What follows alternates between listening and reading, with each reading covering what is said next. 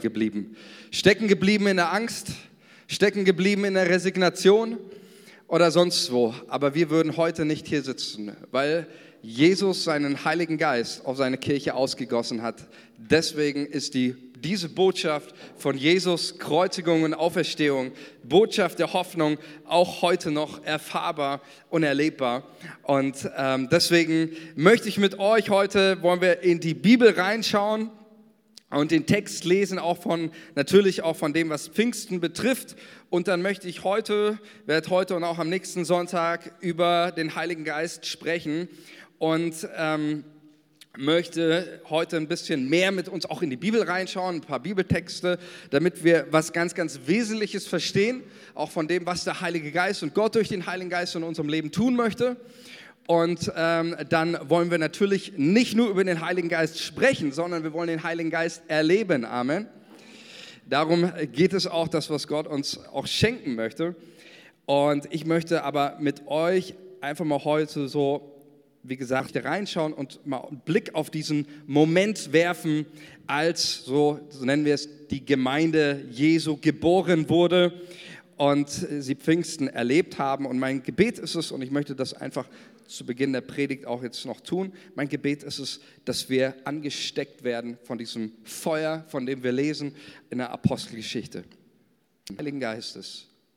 Und ich danke dir, Jesus, dass du immer noch der Täufer im Heiligen Geist bist und heute Morgen Menschen taufen wirst in und mit deinem Heiligen Geist. Ich danke dir dafür, Jesus, für das Werk, das du in meinem Leben durch den Heiligen Geist getan hast. Ich danke dir, Heiliger Geist, ohne dich würde ich nicht Geist für das Werk, das du in meinem Leben getan hast, dass du Jesus groß gemacht hast in meinem Leben, dass du mir gezeigt hast, auch Schuld und Sünde in meinem Leben, dass du mich überführt hast und dass du mir gezeigt hast, wer Jesus ist und dass ich begreifen durfte, wie groß seine Liebe und Gnade ist. Ich sage danke, Heiliger Geist, und mein Gebet ist es heute Morgen, dass du durch unsere Reihen wehst und dass du unsere Herzen entzündest, wie damals so auch heute in Jesu Namen. Und alle sagen Amen. Apostelgeschichte 1, 4, erst die Prophezeiung, die Vorhersage Jesu und dann schauen wir auf Apostelgeschichte 2. Ich möchte aber mit Apostelgeschichte 1, 4 beginnen. Und als er mit ihnen, also Jesus, mit ihnen, seinen Jüngern, beim Mahl war, befahl er ihnen, Jerusalem nicht zu verlassen, sondern zu warten auf die Verheißung des Vaters, die ihr, so sprach er, von mir gehört habt. Denn Johannes hat mit Wasser getauft, ihr aber sollt mit Heiligem Geist getauft werden, nicht lange nach diesen Tagen. Die nun zusammengekommen waren, fragten, sprach zu ihnen, es gebührt euch nicht, Zeit oder Stunde zu wissen, die der Vater in seiner Macht bestimmt hat. Aber ihr werdet die Kraft des Heiligen Geistes empfangen, der auf euch kommen wird, und ihr werdet meine Zeugen sein in Jerusalem und in ganz Judäa und Samaria und bis an das Ende der Erde. Wir lesen weiter in Apostelgeschichte 2, wo sich diese, diese, dieses Versprechen Jesu an seine Jünger erfüllt. Da heißt es, und als der Pfingsttag gekommen war, waren sie alle beieinander an einem Ort. Und es geschah plötzlich ein Brausen vom Himmel wie von einem gewaltigen Sturm und erfüllte das ganze Haus, in dem sie saßen. Und es erschienen ihnen Zungen, zerteilt und wie von Feuer und setzten sich auf einen jeden von ihnen. Und sie wurden alle erfüllt von dem Heiligen Geist und fingen an zu predigen in anderen Sprachen, wie der Geist ihnen zu reden eingab. Es wohnten aber in Jerusalem Juden, die waren gottesfürchtige Männer aus allen Völkern unter den Himmel. Als nun diese, dieses Brausen geschah, kam die Menge zusammen und alle und verwunderten sich und sprachen, siehe, sind diese, die da reden, nicht Galiläer? Wie hören wir sie denn ein jeder in seiner Muttersprache? Pater und Meder und Elamiter und die da wohnen in Mesopotamien, Judäa und Kappadokien, Pontus und der Provinz Asien, Phrygien und Pamphylien, Ägypten und der Gegend von Kyrene, in Libyen und Römer, die bei uns wohnen, Juden und Proselyten, Kreter und Araber, wir hören sie in unseren Sprachen die großen Taten Gottes verkündigen. Sie entsetzten sich aber alle und waren ratlos und sprachen einer zu anderen, was will das werden? Andere aber hatten ihren Spott und sprachen, sie sind voll süßen Weins. Da trat Petrus auf mit den Elf, erhob seine Stimme und redete zu ihnen, ihr Juden und alle, die ihr in Jerusalem wohnt, das sei euch kundgetan. Vernehmt meine Worte, denn diese sind nicht betrunken, wie ihr meint. Es ist doch erst die dritte Stunde des Tages, sondern das ist's, was durch den Propheten Joel gesagt wurde. Da will ich ausgießen von meinem Geist auf alles Fleisch. Und eure Söhne und eure Töchter sollen Weissagen. Und eure Jünglinge sollen Gesichter sehen und eure Alten sollen Träume haben. Und auf meine Knechte und auf meine Mägde will ich in jenen Tagen von meinem Geist ausgießen und sie sollen Weissagen. Und ich will Wunder tun oben am Himmel und Zeichen unten auf Erden, Blut und Feuer. Und, und es soll geschehen, wer den Namen des Herrn anruft, der wird gerettet werden. Amen dazu. Bis hierhin die ähm, Überlieferung der Apostelgeschichte über diesen historischen Moment, über diesen bedeutenden Moment in der Kirchengeschichte, als Gott zum allerersten Mal in der Geschichte über dann ist mir das auch nochmal wichtig, das eben zu sagen, auch wie ich gerade gesagt habe, dann geht es nicht irgendwie nur darum, dass wir uns heute, mit, wenn wir Pfingsten feiern, dass wir uns erinnern, so, ja, das war eine schöne Sache und den Text lesen, ach, ne, nett, das gönnen wir Petrus und den Aposteln. Ne? Die haben ja auch einiges Hartes hinter sich gehabt. Jetzt haben sie wieder Mut, jetzt haben sie wieder Leidenschaft, jetzt haben sie wieder Freude. Schön war es damals für die, sondern das, was wir lesen hier über Pfingsten, müssen wir verstehen, das hat Relevanz für dein und für mein Leben und für uns als Kirche. Amen. Es ist nicht nur etwas, was wir sagen, ja, schön, nett für Petrus, freuen wir uns für die Kirchengeschichte oder sonst was, sondern es ist ganz klar und auch wie Lukas in seiner Apostelgeschichte, diese Apostelgeschichte schreibt und was er dort kommuniziert, wird uns ganz, ganz, ganz klar, Lukas legt uns das ans Herz. Nicht um uns irgendwie eine nette Geschichte zu überliefern und zu wissen, so, ja, so war es damals, sondern er erzählt das uns, damit du und ich wissen, was möchte Gott in unserem Leben tun und was gibt es auch mit ihm noch zu erleben. Und das ist ganz, ganz wichtig. Es gibt ja zu damals den Jüngern, ähm, diese Erfahrung vom Pfingsten, die Taufe im Heiligen Geist, die Jesus in Apostelgeschichte 1.8 ankündigt, ähm, das entzieht sich nicht nur der Bibel, sondern auch überhaupt der ganzen Kirchengeschichte. Aber ich möchte, dass wir heute was verstehen auch, dass die Taufe im Heiligen Geist und auch das, was die Jünger eben an Pfingsten erlebt haben, nämlich dieses getauft zu wie auch Gott in deinem Leben tun möchte. Und dazu möchte ich mit uns noch mal ein paar Texte anschauen, wo sehr deutlich wird, auch die Erfahrung von Pfingsten und dass dieses Erfülltwerden mit dem Heiligen Geist war nicht nur etwas, was Petrus gemacht hat er macht, gemacht hat, diese Erfahrung. Und ich möchte mit uns ein paar Stellen mal anschauen, ähm, angefangen mit Apostelgeschichte 8, Vers 12 wo sehr deutlich hatten, sie waren schon längst bekehrt. Jesus sagt zu ihnen, eure Namen sind im Himmel geschrieben. Ähm, sie hatten Schulderkenntnis, äh, sie haben den Heiligen Geist schon gelesen im Johannesevangelium. Jesus haucht seine Jünger an. Das war alles vor Pfingsten, ähm, dass sie schon auch da mit Jesus unterwegs waren und bekehrt waren. Und trotzdem erleben sie dieses, diese Taufe im Heiligen Geist als einen zweiten Moment in ihrem Leben. Und da möchte ich mit uns mal anschauen, Apostelgeschichte 8, Vers 12 wo das eben auch noch deutlich wird. Da heißt es, als sie aber den Predigten des Philippus von dem Reich und von dem Namen Jesu Christi glaubten, ließen sie sich taufen, Männer und Frauen.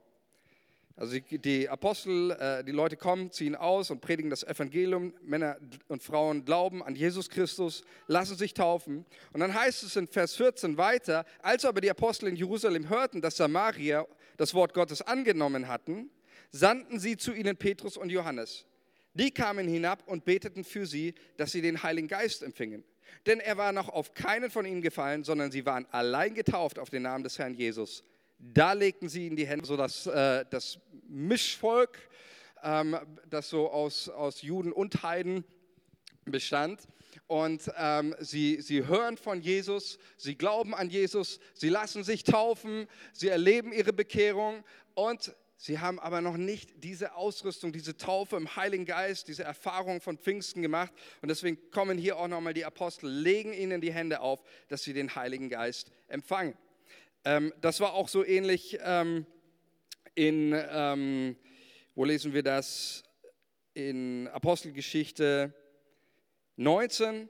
Da geht es auch um Jünger, die zwar das äh, von Jesus gehört haben und, Evangel und, das Evangelium und sich haben auch taufen lassen, ähm, aber eben auch den Heiligen Geist noch nicht empfangen hatten. Ne? Da lesen wir in Apostelgeschichte 19, den Text habe ich nicht mitgebracht, kannst aber gerne nachschlagen. Ähm, da sprach, spricht Paulus zu denen, sprach er, habt ihr den Heiligen Geist empfangen, als sie gläubig wurden? Sie sprachen zu ihm, wir haben noch nie gehört, dass es einen Heiligen Geist gibt. Und als Paulus ihnen die Hände auflegte, kam der Heilige Geist auf sie und sie redeten in Zungen. Heiligen Geist empfangen, als sie gläubig wurde. Sie sagen, wir haben noch nie von einem Heiligen Geist gehört. Und hier wird wichtig, warum es so wichtig ist, auch oder deutlich, warum es so wichtig ist, auch über den Heiligen Geist zu lernen. Denn die Leute hier hatten anscheinend irgendwie einen, äh, ja, zu wenig Lehre über den Heiligen Geist und deswegen blieb ihnen eine Erfahrung mit dem Heiligen Geist aus. Und genau das ist der Punkt, auch warum ich heute über das lernen möchte, was der Heilige Geist in deinem Leben tun möchte. Denn wenn du davon nichts weißt, wenn du von den Gaben, die Gott für dich bereithält, von seinen Segnungen, von dem, was er dir schenken möchte, nichts weißt, ja, dann streckst du dich auch nicht danach aus. Und dann erlebst du auch gewisse Dinge nicht, so wie das in Apostelgeschichte 19 war. Wir könnten aber auch weitermachen. Auch Paulus erlebt die Taufe im Heiligen Geist, Apostelgeschichte 9, Vers 17. Und Hananias ging hin und kam in das Haus und legte die Hände auf ihn und sprach, lieber Bruder Saul. Also Paulus war gerade auf dem Weg nach Damaskus, hat diese Begegnung mit Jesus, erlebt ihn, nennt Jesus seinen Herrn. Und auch Hananias sagt zu ihm, lieber Bruder Saul, ja, damit ist schon deutlich, er nimmt ihn schon an als Bruder. Und dann sagt er, der Herr hat mich gesandt, Jesus, der dir auf dem Weg erschien, Begegnung mit Jesus, da gibt es noch einen zweiten Moment, nämlich äh, Hananias kommt dann zu ihm und betet für ihn, dass er mit dem Heiligen Geist erfüllt wird. Oder die letzte Stelle, die ich hier nochmal in dem Zusammenhang bringen möchte, Apostelgeschichte 11, Vers 15. Und der Kontext ist folgender, dass das Evangelium sich ausbreitet hin zu den Heiden. Bis Apostelgeschichte 11 ist das Evangelium immer nur im Kontext des jüdischen Volkes verkündigt worden. Und die Samariter gehören auch noch mit da, dazu, die so ein Mischvolk waren. Immer nur in diesem Kontext. Und Petrus, der Heilige Geist zeigt Petrus, ähm, dass Gott auch die Heiden retten möchte. Und Petrus sagt zuerst, nee, nee, nee, äh, das mache ich nicht. Ich bin noch nie in das Haus eines Heiden gegangen, ich habe keinen Kontakt mit denen. Und der Heilige Geist drängt ihn und dann kommt Petrus und er predigt vor Cornelius, dem römischen Hauptmann, er predigt das Evangelium und während Petrus redet, fällt der Heilige Geist auf sie ähm, noch während Petrus predigt, fällt der Heilige Geist auf sie. Apostelgeschichte 11. Ich finde es so genial. Ähm, der Evangelist Daniel Kolender hat mal zu diesem ähm, Vers, also Apostelgeschichte 11 ist nämlich, während Petrus redet, redet äh, fällt der Heilige Geist auf die Heiden. Und ich finde, das ist so ein bezeichnender Moment, weil es so auch ausdrückt, so dass das Herz Gottes, der Geist Gottes, der gar nicht abwarten kann. Der wartet nicht auf Petrus seinen Aufruf oder Bekehrungsmoment oder bis irgendjemand anfängt zu spielen und äh, dann so, ja, sondern der fängt schon an zu wirken und fällt auf die gesamte Versammlung. Und das zeigt so Gottes Herz. Gott möchte den Heiligen Geist schenken. Das ist nicht irgendwie so, da ist Gott nicht zögerlich, sondern er schenkt ihn und er gibt ihn gerne. Und Petrus muss sich dann vor den anderen Aposteln rechtfertigen, dass er in das Haus eines römischen Hauptmannes gegangen ist, also einen Heiden, mit dem er eigentlich auch als Jude keinen Kontakt hätte haben dürfen zur damaligen Zeit. Und er rechtfertigt sich vor den anderen mit folgendem Satz. Apostelgeschichte 11, Vers 15. Als ich begann, zu ihnen zu reden, kam der Heilige Geist genauso auf sie, wie er am Anfang auf uns gekommen ist. Also Petrus macht da keinen Unterschied und sagt, ja, die haben da was Neues. Und er sagt, nein, nein, es war genau dieselbe Erfahrung, die auch wir gemacht haben, wie der Herr gesagt hatte. Johannes taufte mit Wasser. Ihr aber werdet mit dem Heiligen Geist getauft werden. Ja, also auch hier nochmal wird ganz, ganz deutlich die Taufe mit dem Heiligen Geist, also die Pfingsterfahrung, diese Erfahrung, die die Jünger am Anfang gemacht haben, dieses Erleben von Gottes Kraft, dieses Erleben von Freude, diese unglaubliche Power, dieser Mut, sondern es ist eine Erfahrung, die die Menschen in der Apostelgeschichte und zur damaligen Zeit immer und immer und immer wieder gemacht haben. Und ähm, jetzt möchte ich mal mit uns was mir wichtig ist, ein bisschen über den Tellerrand zu schauen, ähm, dass diese Erfahrung von, von Pfingsten, der Kraft Gottes, das Getauftwerden mit dem Heiligen Geist, etwas ist, was nicht nur die Apostel und die Ersten immer und immer und immer wieder machen. Und ich möchte mit euch mal einen kleinen Blick auf das Leben werfen eines Mannes, der so sagen es die Historiker, die bedeutendste Persönlichkeit, zumindest für den englischsprachigen Raum, für Großbritannien und England geworden ist. Ähm, man, alles, man sagt letztendlich, letztendlich kein König in England, keine Königin, weil Bewegungen in England stehen. Hat jemand von John Wesley schon mal gehört? Methodistische Kirche ist vielleicht für den einen oder anderen ein Begriff. Ähm, die, äh, er Gründer davon mit seinem Bruder gemeinsam. Und ich lese euch mal ganz kurz vor, was dieser Mann bewirkt hat in England im 18. Jahrhundert, 1738, ähm, und was, was die Initialzündung, sage ich mal, auch für seinen Dienst war. John Wesley war ähm, nicht, nur, nicht nur als Prediger unterwegs, sondern er hat einen ganz, ganz starken sozialen Aspekt in der Verkündigung seines Evangeliums reingebracht. Und ich lese euch mal was vor über ihn. Das heißt über ihn, ich hatte meine Arbeit über ihn geschrieben und das möchte ich euch einfach mal nochmal zitieren. Da heißt es, ein Christentum ohne den sozialen Aspekt war für John Wesley nicht denkbar. Die methodistische Bewegung stellt eine zinslose Leihkasse für Bedürftige zur Verfügung. Sie unternahm regelmäßige Krankenbesuche, gründete und erbaute eine Poliklinik, Waisenhäuser, Altenheime, Armenapotheken. Darüber hinaus engagierten sich die Wesleys im wirtschaftlichen, er und natürlich Whitfield, auf den tatsächlich auch die Abschaffung der Sklaverei in England zurückgeht. Er bemühte sich hier massiv um Veränderung. Es ist also nicht verwunderlich, und ich zitiere hier einen der führenden Historiker, äh, sagt über Wesley, dass fast alle Errungenschaften demokratischer englischer Gesetzgebung sich ableiten lassen aus der großen Erweckung durch die Brüder Wesley und Whitfield. Das ist so einen massiven, äh, äh, seine Auswirkungen seines Dienstes. Wesley hat äh, darüber hinaus, natürlich war er auch für das Predigen bekannt. Er predigte vor 30.000 von Menschen. Ähm, sie haben oft irgendwelche großen Flächen, haben äh, Friedhöfe sogar, ähm, weil das große Flächen waren, genutzt, um das Evangelium zu verkündigen. Tausende Menschen sind hinzugeströmt. Und ähm, man sagt, in Wesleys Leben gab es drei Meilensteine. Das war einmal die, die Gründung vom Holy Club. Es war so eine Gemeinschaft, ein kleiner Kreis von Leuten, die Gemeinschaft gelebt haben, die viel im Gebet verbracht haben, in der Heiligung. Dann war der zweite Aspekt seine Bekehrung, ähm, als er damals, ne, also interessant, dass er sich bekehrt hat bei einer Vorlesung über den, äh, über den Römerbrief von Martin Luther, also ein Kommentar von ihm. Ähm, und das, der, der dritte Meilenstein war das Jahr 1739 als er zusammen war mit vielen anderen Christen zum Gebet mit etwa 60 Leuten. Und ich lese euch mal vor, was er über diesen prägenden Moment oder wo er sagt, auch für sich, das war die Initialzündung für seinen Dienst und die Erweckung, die Gründung der methodistischen Kirche und die Erweckung, die über England kam. Schreibt über diesen Moment in seinem Tagebuch, ich zitiere ihn. Er schreibt, gegen drei Uhr morgens, während wir beten, hier haben wir den guten Mann, gegen drei Uhr morgens, während wir beteten, kam die Kraft Gottes plötzlich. Es ist auch wie, wie, wie, wie Lukas sagt über das Pfingstereignis, dieses plötzlich kam ein Brausen vom Himmel. Ja, gegen drei Uhr morgens, während wir beteten. Finde ich auch stark, oder? Ich weiß nicht, was du um drei Uhr morgens machst. Also ich schlafe da normalerweise. John Wesley war im Gebet. Sie beteten und es kam die Kraft Gottes plötzlich mit solch einer Macht über uns, dass viele vor Freude laut weinten und andere zu Boden fielen aus uns heraus. Wir preisen dich, o oh Gott. Wir erkennen an, dass du der Herr bist.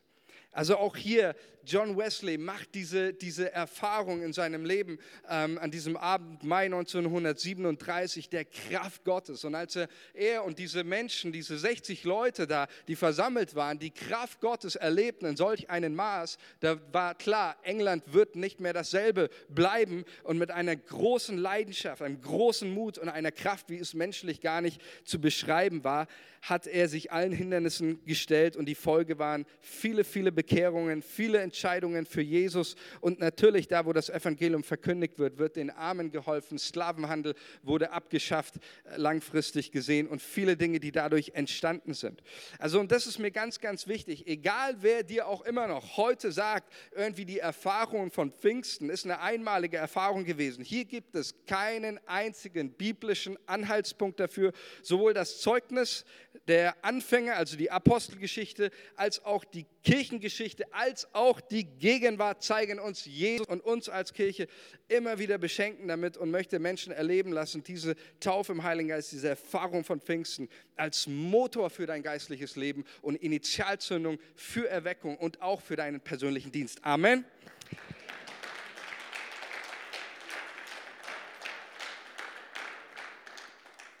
Und es ist mir wichtig, dass wir das, dass wir, ähm, ich möchte mit uns auch an dieser Stelle ähm, jetzt also nochmal drauf eingehen, okay, was, was lehrt die Bibel eigentlich auch nochmal hier grundlegend über die Taufe im Heiligen Geist? Und der Erste, der von der Taufe im Heiligen Geist spricht, wer ist denn das im Neuen Testament? Weiß das jemand?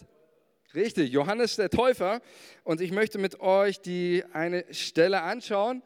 Ähm, ähm, höchstwahrscheinlich der, der ursprüngliche, äh, sagt man auch das erste Evangelium, ursprüngliche Evangelium zugrunde liegenden Text, auch für Matthäus und Lukas, ähm, die natürlich jeder nochmal ein bisschen anderen Akzent reinnimmt, aber es ist ein ganz wichtiger Text. Lass uns mal Markus 1, Vers 7 anschauen, was er über Jesus lehrt. Heißt es, und er, also Johannes der Täufer, predigt, ähm, Jesus angekündigt hat. Er hat Jesus als den Messias verkündigt und in der damaligen Zeit wisst ihr selber, da gab es kein Handy, kein Smartphone, keine Fotos, dass Johannes der Täufer hätte hingehen können und sagen, hier, guck mal, ich habe ein Bild von Jesus. Jetzt wisst ihr, wenn der kommt, wisst ihr, wie er aussieht. So, ne? geht nicht. Deswegen, was hat Johannes der Täufer gemacht? Er beschreibt Jesus mit den Kernmerkmalen seiner Persönlichkeit und seines Auftretens und seines Wirkens. Und Johannes beschreibt ihn, dass jeder, der dann auch Jesus sieht, der weiß, okay, ja, das ist Jesus, das tut er. Ja, also es geht hier also nicht um irgendwas Nebensächliches, was Jesus tut, sondern es geht um das Zentrale, was Jesus tut und als Messias tun wird. Und da sagt Johannes folgendes: Er predigt und sprach: Nach mir kommt der, jetzt kommt die Beschreibung dessen, der nach ihm kommt. Der ist stärker als ich. Ich bin nicht wert, dass ich mich vor ihm bücke und die Riemen seiner Schuhe löse. Ich habe euch mit Wasser getauft, aber er wird euch mit Heiligen Geist taufen. Matthäus äh, bringt noch den, den Satz Feuer dazu mit Heiligen Geist und Feuer. Feuer ist auch äh, gerade im Alten Testament. Markus verkündigt das Kennzeichen des Messias, das Kernbusiness, das, was Jesus am allermeisten tun wird. Sehr interessant, er wird nicht gesagt, er, er, er, ist der, der kommt, der, der wird ganz sanftmütig sein. Oder den werdet ihr an seiner ganz besonderen liebevollen Art. Keine Frage. Jesus war sanftmütig, sagt die Bibel auch. Und er ist die Liebe in Person auch. Keine Frage. Aber Johannes der Täufer sagt, ein Business wird es geben, was Jesus tun wird, nämlich er wird Menschen mit dem Heiligen Geist und mit Feuer taufen. Das heißt, auch wenn Menschen einen Jesus verkündigen, der nicht mit Heiligen Geist und Feuer tauft, ist nicht zumindest nicht der Jesus, den Johannes der Täufer verkündigt hat. Den Jesus, den wir in unserem Leben, aber auch als Kirche zu verkündigen haben, ist nicht irgendein Jesus, nein, es ist der Jesus, der heute noch mit Heiligen Geist und Feuer tauft. Es ist der Jesus, der, was ist das? Der Geist Gottes ist ja im Alten Testament das einfach das, natürlich die, die dritte Person der Gottheit, aber auch die, ähm, das, das Leben Gottes. Im Alten Testament wird auch ähm, sind es die Texte, die auf, auf Pfingsten natürlich auch im Nachhinein interpretiert werden, wo Gott sagt, ich werde meinen Geist über euch regnen lassen. Das ist, ist so diese Frische, dieses 16 Jahren, das wirklich das erste Mal so von Gottes Kraft, das war wie wenn dich jemand in so 100 Prozent Leben reintunkt. So, äh, ich wusste von diesem Moment an, was ist pures Leben, diese Freude, diese Kraft und genau das ist das, was Jesus tut. Er ist ein Gott, ein lebendiger Gott der dich mit seinem Heiligen Geist taufen lassen, taufen können auch nur mit Wasser taufen. Jesus ist der mit dem Heiligen Geist tauft. Kein Mensch kann mit dem Heiligen Geist taufen. Wir, wenn wir taufen, äh, machen wir übrigens nächsten Sonntag auch wieder, werden sich wieder drei Leute taufen lassen. Ähm, dann taufen wir immer nur mit Wasser, aber wir beten auch darum, dass Jesus mit dem Heiligen Geist und Feuer tauft. Denn das ist nicht etwas, was wir tun, das ist etwas, was Jesus tut. Und er möchte es auch heute noch tun. Die Taufe im Heiligen Geist, auch hier nochmal im Unterschied zu meiner Bekehrung. Ähm, und ich möchte an dieser Stelle gleich ein paar Missverständnisse ausräumen. Ähm, das ist ja natürlich auch das, so, was auch uns äh, Pfingstlern immer wieder vorgeworfen wurde in der Vergangenheit. Wir lehren mit der Taufe im Heiligen Geist ähm, ein äh, Zwei-Stufen-Christentum mit dieser neuen Lehre. Ähm, wobei man dazu sagen muss, auch die, die Taufe im Heiligen Geist ist keine neue Lehre, sondern die Lehre über die Taufe im Heiligen Geist haben übrigens alle alten Kirchen die koptische, die orthodoxe Kirche, die römisch-katholische Kirche, die Thomas-Christen in Indien, eine alte, äh, einer der ältesten christlichen äh, Strömungen. Alle haben diesen, diesen, äh, die Lehre über die Geistestaufe. In der katholischen Kirche hast du, wisst ihr vielleicht, die, die ähm, Kommunion, man hat die Taufe und als zweites nochmal die Firmung, das Sakrament äh, zum Empfang des Heiligen Geistes. Auch natürlich, wenn wir vieles von der Praxis und Handhabe nicht so her haben, aber die Lehre darüber, dass Bekehrung und auch dass die Taufe im Heiligen Geist zwei voneinander zu unterscheidenden Ereignisse sind, ist keine neue, sondern eine zutiefst alte Lehre, die sowohl die alten Missverständnisse auszuräumen. Wir lernen damit kein Stufenchristentum. Wir sagen nicht, mit der Bekehrung hast du 50 Prozent von einem Heil empfangen und dann bekommst du bei der Taufe im Heiligen Geist noch 50, die anderen 50 Prozent. Das ist Quatsch. Das lehrt ähm, zumindest nicht äh, die, die ist zumindest nicht die klassische Lehre der, der Pfingstbewegung, dass es vielleicht Einzelne gibt, die das machen. Das mag dahingestellt sein, aber ähm, um dir ist ewiges Leben geschenkt, dein Name ist im Himmel angeschrieben. In dem Moment, wo du Jesus in dein Leben eingeladen hast, hast du den Heiligen Geist in dein Herz und bist errettet und erlöst. Amen.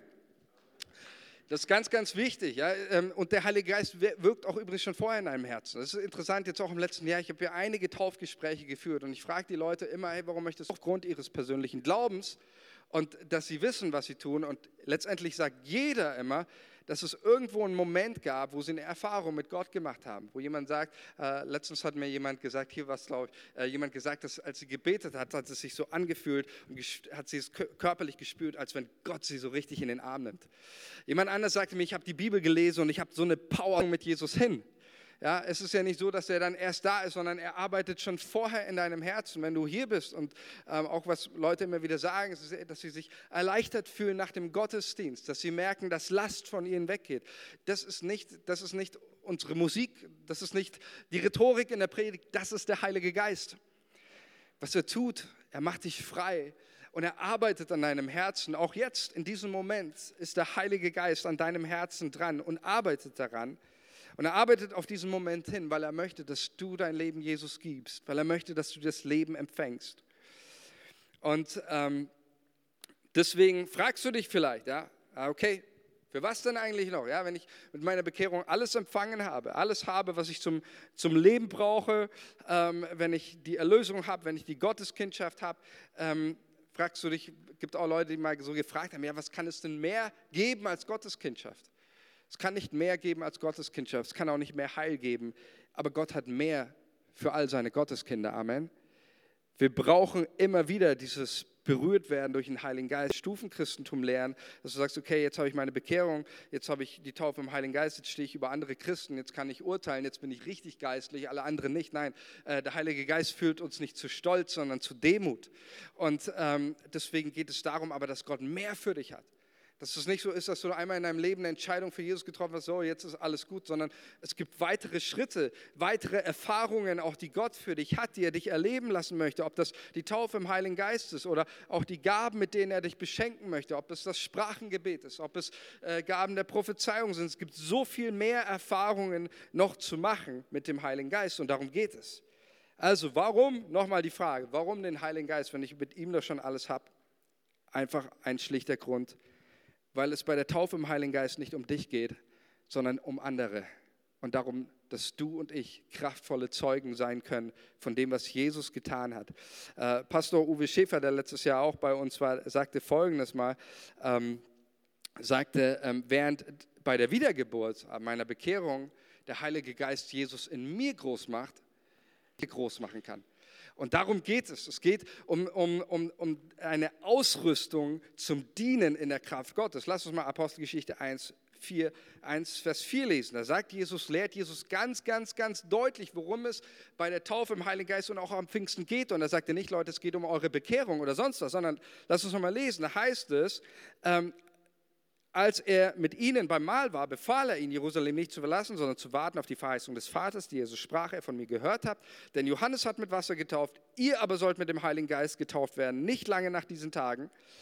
Und dann sagte er, ähm, es gebührt euch nicht Zeit oder Stunde zu wissen, die der Vater in seiner Macht bestimmt hat, aber ihr werdet Kraft des Heiligen Geistes empfangen, der auf euch kommen wird, und ihr werdet mein Jesus sagt uns ganz klar, wozu Pfingsten, wozu diese Taufe im Heiligen Geist. Da geht es nicht um, um, ähm, um dich, sondern da geht es um dieses Zeugensein in der ganzen Welt. Und erstmal, wenn ich diesen Text, Apostelgeschichte ähm, 1, 8, ich liebe diesen Text, weil erstmal ist er für mich ein absoluter Beweis für die Glaubwürdigkeit des Neuen Testaments und auch für die Glaubwürdigkeit dessen, was die Bibel uns sagt. Ähm, denn Leute, jetzt mal ganz ehrlich, wäre das mit der Auferstehung Jesu wirklich ein Fake gewesen und irgendwie nur, nur eine Geschichte, eine Story, die sich die Jünger ausgedacht hätten? Denkt irgendjemand, kannst du dir vorstellen, dass diese Truppe von elf Leuten, ähm, der Jünger Jesu, noch thealisch ermordet worden ist von den Römern? Äh, sein Tod sollte einen abschreckenden Charakter haben und den hatte er definitiv. Die Römer haben ja Jesus so brutal gekreuzigt, um dem ganzen jüdischen Volk zu sagen, nochmal jemand, der behauptet, Messias zu sein oder hier einen Aufstand macht, hängt genauso am Kreuz. Das war die Botschaft, die die Römer gesendet haben. Und diese Botschaft lesen wir auch in der, in der, in der Bibel, die haben die Jünger verstanden, deswegen haben sie sich eingesperrt. Aus Angst und Furcht. Ähm, kann sich das irgendjemand vorstellen, dass, dass da irgendjemand noch was hätte zustande gebracht. Nein, das Neue Testament sagt das ganz klar. Die einen verschließen sich aus Angst, ein anderer erhängt sich am Baum, der nächste sagt, ich gehe wieder fischen. Es ist eine völlig desillusionierte, verängstigte, frustrierte Truppe, die aufgegeben hat.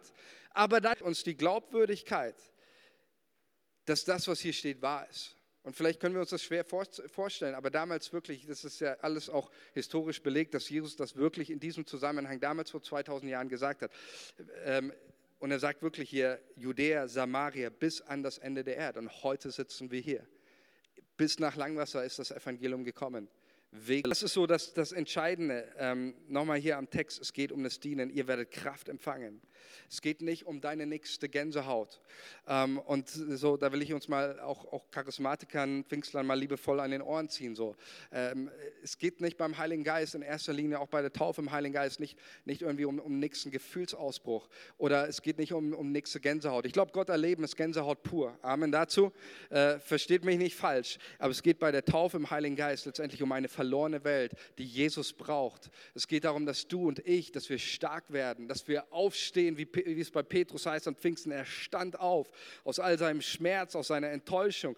Der Heilige Geist befähigt uns. Und deswegen schmerzt es mich, wenn, wenn auch Christen ähm, eine ablehnende Haltung gegen den, über, den Heiligen Geist haben. Denn es geht mir auch heute nicht darum, dich irgendwie zu überzeugen von irgendeiner theologischen Position oder irgendeiner Richtung, sondern es geht darum, dass wir einen Auftrag haben, liebe Leute dass wir einen Auftrag haben, Evangelium bis an die Enden der Erde. Und wenn du und ich ehrlich bin, dann werden wir eines feststellen, wir haben aus uns heraus nicht die Kraft, diesen Auftrag zu leben, oder? Also ich habe es nicht. Ich muss sagen, Jesus, sorry, das ist ein bisschen zu groß für mich als Mensch. Das ist ein bisschen zu anmaßend. Das hat für mich keinen Boden, dieser Auftrag. Aber genau das ist, deswegen ist die Verheißung und das Leben mit dem Heiligen Geist so wichtig, weil nur in seiner Kraft können wir das tun, was Jesus hier fordert. Deswegen sagt auch ähm, ein bekannter Kirchenvater, dass das Evangelium ohne den Heiligen Geist eine Sklavenmoral ist. Und das ist wirklich so. Es ist ein, ein, ein Sklavenleben. Den, den, das Leben, das, zu dem Jesus uns ruft, ist ohne den Heiligen Geist menschlich gesehen völlig äh, überhaupt nicht machbar. Und ähm, deswegen auch hier, es geht darum zu dienen in seiner Kraft. Okay, ich überspringe jetzt mal ein bisschen was. Mir ist ein, ein Punkt ist mir noch uns beten auch ganz besonders. Ähm, genau, Stefan, vielleicht kannst du auch schon mal nach vorne kommen. Und ähm, wollen einfach diesen, diesen Moment nutzen, auch nochmal jetzt den Heiligen Geist ganz konkret einzuladen. Ähm, ich möchte mit euch nochmal ähm, jetzt diese, einfach um das nochmal deutlich zu machen, es geht um den Dienst. Denkt da jetzt nicht nur daran, an irgendwelche, äh, irgendwelche, was weiß ich, ich stehe in der Straße und predige vor Tausenden von Leuten. Wir sehen es gerade auch an Wesley sein Leben, was für ein soziales Engagement, was für ein Dienst auch aus dem erwachsen ist, dieses berührt werden mit dem Heiligen Geist, was sie gemacht haben für die Armen, für die Benachteiligten, für die Sklaven. Ähm, dienen in der Kraft des Heiligen Geistes. Wir brauchen immer seine Kraft. Egal wo du dienst, ob du das Evangelium predigst oder ob du vielleicht irgendwo in einem Altenheim arbeitest und äh, Leute putzt oder wäscht, ähm, ob du in einer Kfz-Firma äh, arbeitest, wir brauchen immer den Heiligen Geist. Er möchte durch uns wirken, sei es durch ein prophetisches Wort, durch eine Ermutigung, durch das, was der Geist Gottes uns zeigt. Der Heilige Geist, er liebt Menschen und deswegen möchte er uns an jedem Ort, wie wir den Heiligen Geist empfangen. Und dieses Gleichnis möchte ich mit euch einfach lesen Und dann wollen wir genau das tun, was Jesus hier lehrt. Ich lade dich ein, du darfst auch gerne einfach deine Augen geschlossen halten, das Wort Gottes auf dich wirken zu lassen. Und von diesem Wort aus gehen wir ins Gebet. Da heißt es in Lukas 11, Vers 5, und er sprach zu ihnen, wer unter euch hat einen Freund und ginge zu ihm um Mitternacht und spräche zu ihm, lieber Freund, leih mir drei Brote, denn mein Freund ist zu mir gekommen auf der Reise und ich habe nichts, was ich ihm vorsetzen kann. Und der drinnen würde antworten und sprechen, mach mir keine Unruhe, die Tür ist schon zugeschlossen und meine Kinder und ich liegen schon im Bett. Ich kann nicht aufstehen und dir etwas geben. Ich sage euch, und wenn er schon nicht aufsteht und ihm etwas gibt, weil er sein Freund ist, so wird er doch wegen seines unverschämten Drängens aufstehen und ihm geben und so viel er bedarf. Und ich sage euch, bittet, so wird euch gegeben, dem wird aufgetan. Wo bittet unter euch ein Sohn den Vater um einen Fisch und er gibt ihm statt des Fisches eine Schlange? Oder gibt ihm, wenn er um ein Ei bittet, einen Skorpion? Wenn nun ihr, die ihr böse seid, euren Kindern gute Gaben zu geben wisst, wie viel mehr wird der Vater im Himmel den Heiligen Geist geben, denen, die ihn bitten.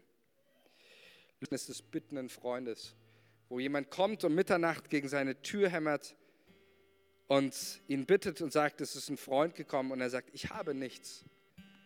Es geht hier um das Dienen, dieses Bewusstsein, ich habe nichts, was ich ihm geben kann. Und dann kommt genau, setzt Lukas das in Kontext mit das Bitten um den Heiligen Geist.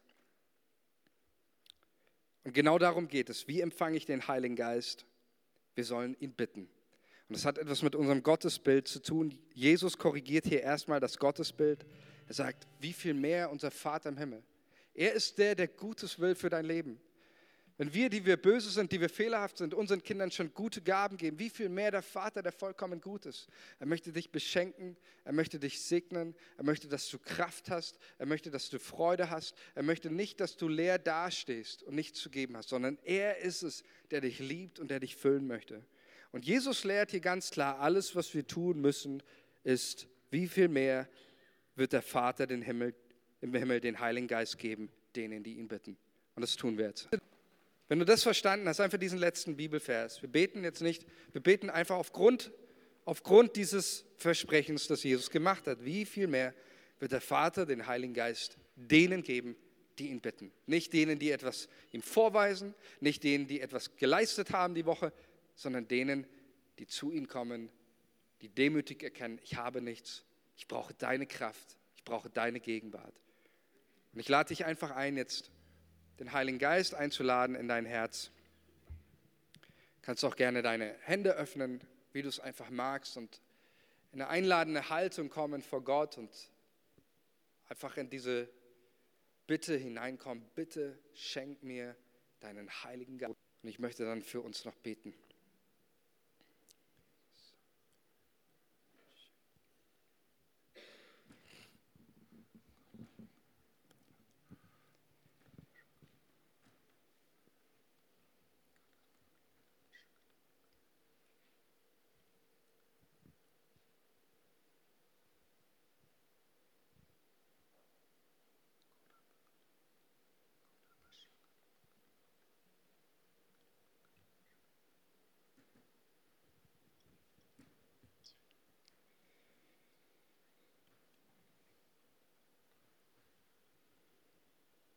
Ja, Jesus, ich danke dir für deinen Heiligen Geist.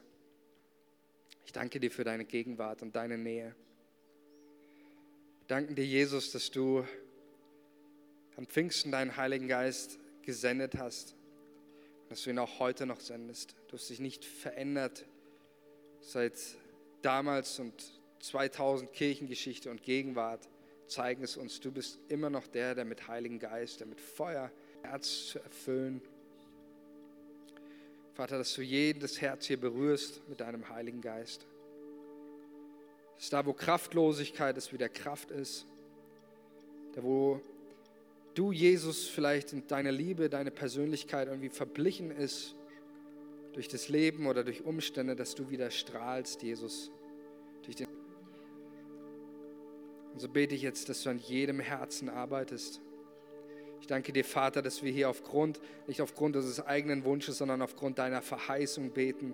Ihr werdet Kraft empfangen, wenn der Heilige Geist auf euch gekommen ist. Wir laden dich ein, Heiliger Geist, dass du wehst auch in unsere Gemeinde, unser Herz. Viele Momente der Schwachheit, so viele Momente der Schuld, so viele ja, Momente, die wir auch lesen in der, in der Bibel von Petrus, Versagen. Wir brauchen nicht auf Petrus schauen, wir können auf unser eigenes Leben schauen. Wir uns auch abkapseln, wo wir die Türen verschließen, aufgrund von, von Menschenfurcht, von Angst. Vielleicht geht es heute dem einen oder anderen so wie Judas, der sich am liebsten irgendwo hinhängen möchte an einen Baum, keinen Sinn mehr in seinem Leben sieht, überwältigt ist von Enttäuschung, von Frust. Oder wie auch anderen, die gesagt haben, ich gehe wieder fischen, die Flint ins Korn geschmissen haben, gesagt haben, ich habe keine Lust mehr. Ich danke dir, Vater im Himmel, Pfingsten war nicht das Ergebnis unserer Leistung, sondern deine Verheißung und dein Versprechen, immer bei uns zu sein, uns zu stärken und Kraft zu geben. Und so möchte ich dich einfach jetzt nochmal ermutigen, einfach jetzt in diesem Moment. Komm, lad Jesus auch ganz persönlich in dein Herz ein. Wenn du Jesus vielleicht noch gar nicht kennst, erfahren deine Gegenwart, deine Kraft.